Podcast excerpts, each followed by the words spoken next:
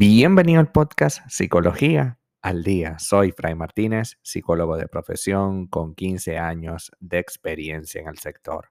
Como pudiste ver en el título de este episodio, hoy vamos a hablar un poco por qué me siento que en este momento no soy bueno para mi pareja.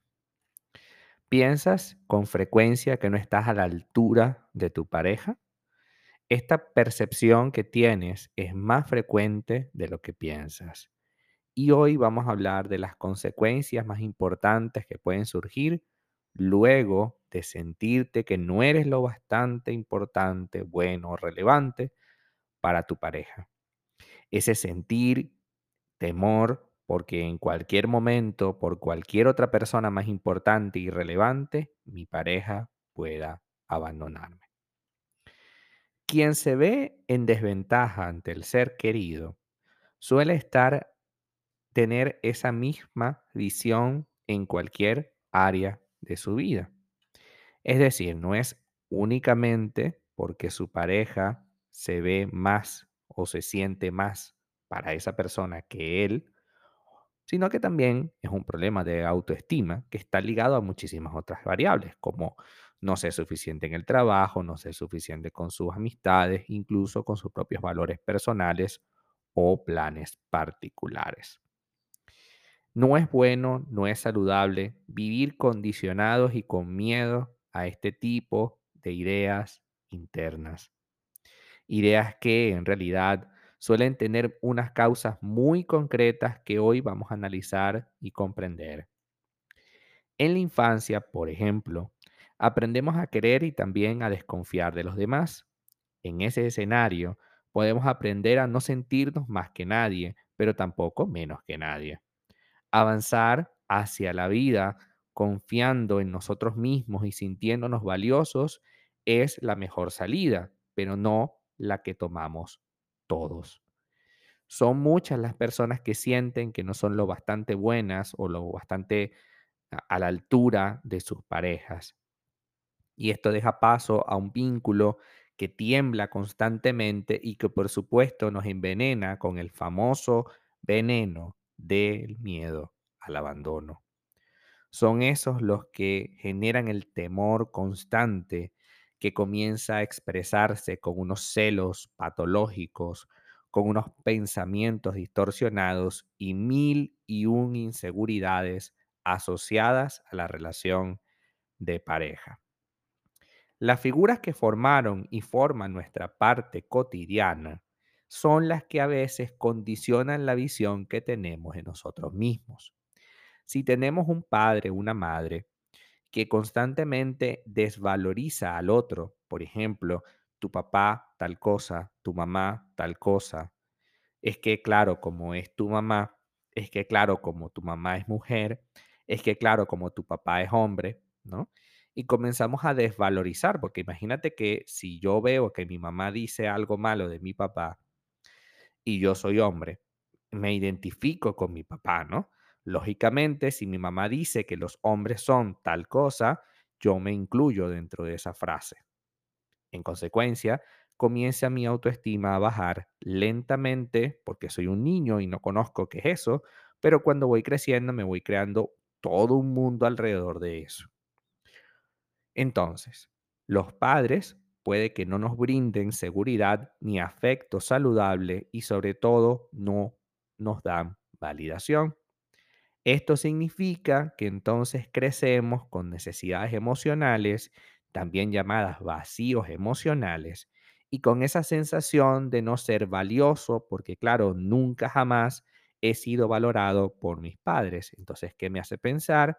Que si estos seres tan importantes en mi vida no me valoran, ¿qué me hace pensar que lo van a hacer otras personas?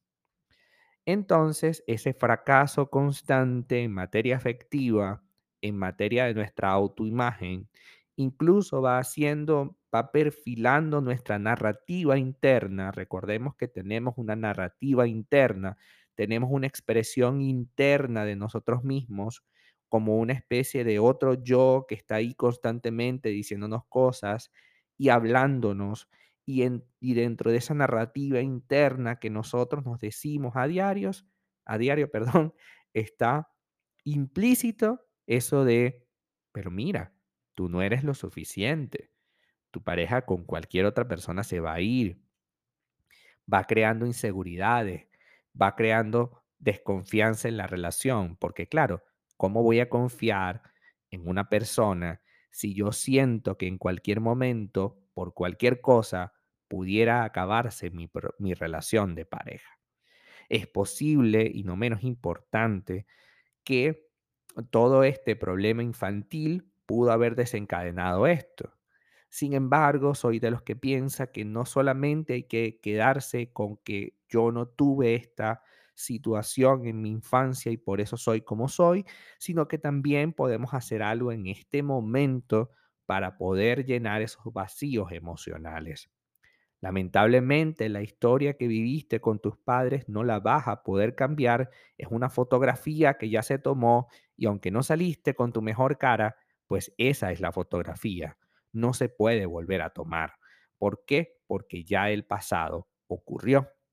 Sin embargo, lo que sí puedo modificar es la nueva foto que me pueda tomar en este instante y comenzar el, el eterno camino de la validación personal. Y digo eterno camino porque a veces, por producto de los fracasos y las situaciones en las que nos metemos, pues podemos llegar a sentir que no somos lo suficientemente buenos porque no aprobamos aquel examen, porque no conseguimos trabajo estable o porque el trabajo que conseguimos no es lo que esperamos. Sin embargo, soy de los que piensa que es importante reconocer que este es un tránsito, este es un camino. La vida son caminos y que de repente podemos estar en una etapa de transición en la que estamos trabajando en algo que quizás no nos gusta mucho, pero podemos hacer un plan bien diseñado que nos lleve hacia el camino que realmente queremos consolidar. Historias como esta, hay enormes cantidades de historias a lo largo del tiempo que yo creo que te vale la pena tomar una decisión y tomar y revisar que compararte con tu pareja o, o tratar de compararte con otras personas, incluso aquí en terapia he visto pacientes que se comparan con las exparejas de su pareja y yo les pregunto lo mismo que te pregunto a ti. Si es tan bueno como tú piensas, si esta persona es tan interesante como tú piensas, ¿por qué crees tú que, esa, que tu pareja lo dejó? Pues obviamente lo dejó porque no era lo que ella buscaba, lo que él buscaba. Y si te eligió a ti, habiendo podido quedarse con el otro, entonces quiere decir que tú eres la persona que ésta necesita. No es que eres más valioso ni menos valioso, no es que eres más interesante ni menos interesante, no lo veas así. Es que te eligieron a ti porque dentro de las opciones que tenía, te eligió porque te consideró lo más adecuado para sí mismo. Entonces no debes tener miedo de esta situación. Debes reconocer que esta situación está allí, existe, para que tú puedas reconocer tu valor. Tú eres un ser valioso e importante porque claro que te toman en cuenta. Existe personas que te quieren, a pesar de que tú siempre estás ocultando lo bonito de ti, siempre hay personas que te quieren. Y perder un trabajo, perder una relación, no significa que tú seas alguien descartable, significa que quizás hasta no elegimos bien a la persona con la cual queremos compartir. En esencia, las personas con las cuales compartimos nos brindan opciones y posibilidades. Y hay veces que no somos compatibles con esa persona y es totalmente válido. No ser compatible con alguien no significa que es el fin del mundo, significa que elegimos mal y tenemos que volver a elegir. Hasta acá nuestro episodio del día de hoy. Muchísimas gracias por quedarte aquí hasta el final. Si deseas saber más sobre mi contenido, www.fraymartinez.com.